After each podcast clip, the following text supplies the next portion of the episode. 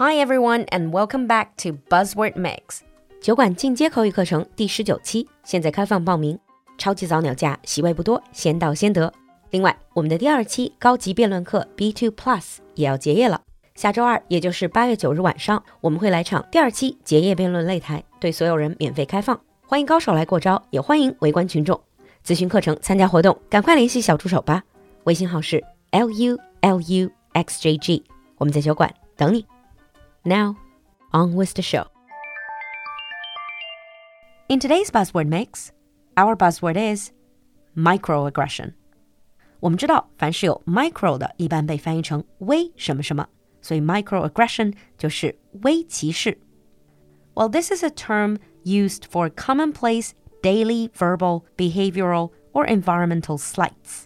所谓的微歧视，就是指我们日常生活中 言行方面的对于某一个群体或者某一些人的轻视和偏见。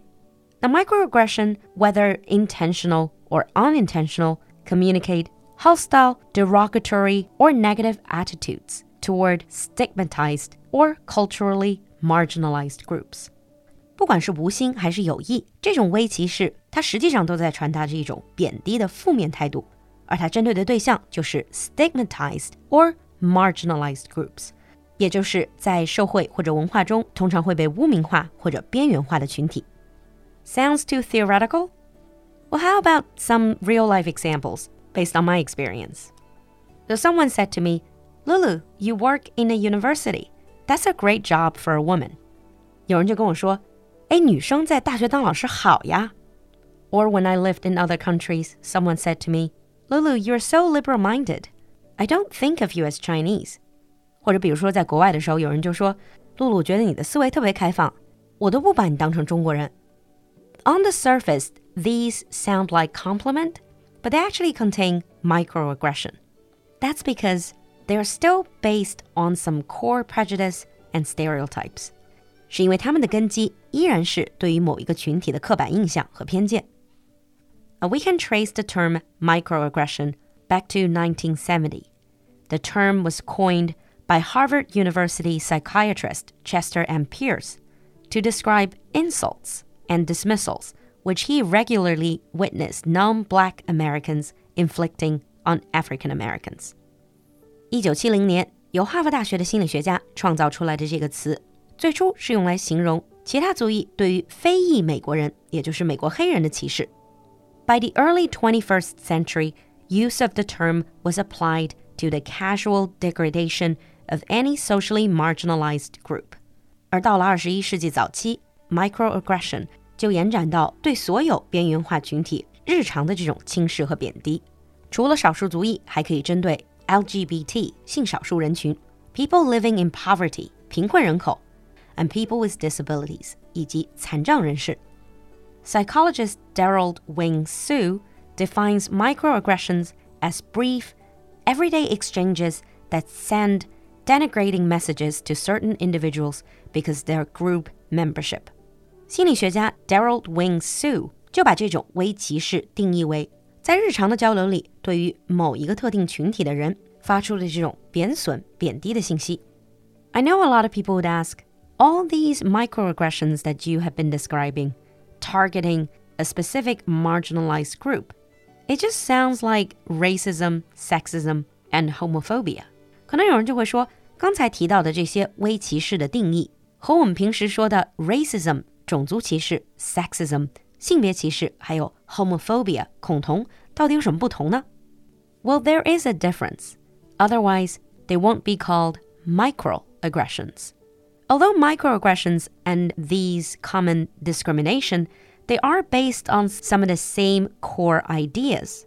But microaggressions are a little different from overtly racist, sexist, or homophobic acts or comments because they typically don't have any negative intent or hostility behind them.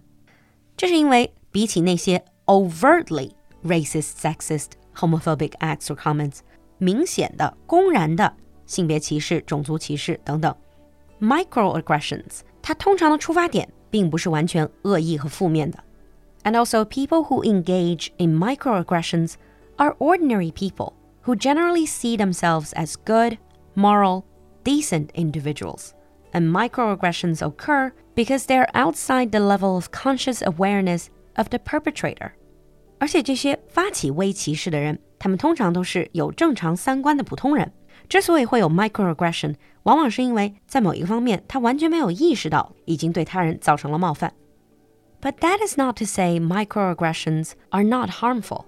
Microaggressions, although they're seemingly small and sometimes innocent offenses, can take a real psychological toll on the mental health of their recipients.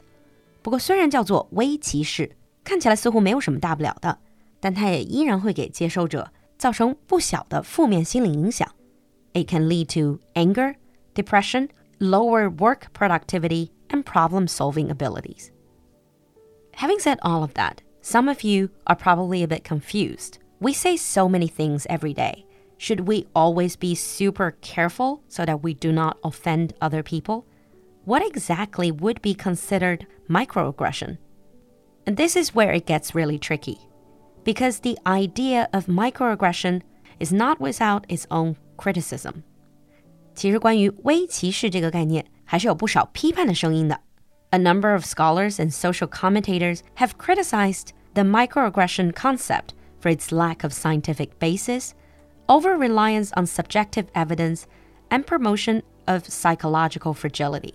有不少学者和社会评论家就站出来说，这个微歧视的概念其实并没有足够的科学依据佐证，过分依赖于纯主观的感受，而且也一定程度的鼓励了心理上的脆弱。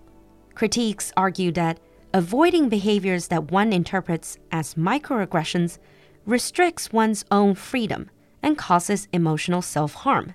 还有人说啊，如果你每天想着都是怎么样不去对别人进行微歧视，其实这也是对自己自由的一种限制。而这种极端的控制和自省，也有可能会对你自己造成情感上的自我伤害。Either way, microaggression is one of those things that are still very controversial. And now let's move on to sample sentence.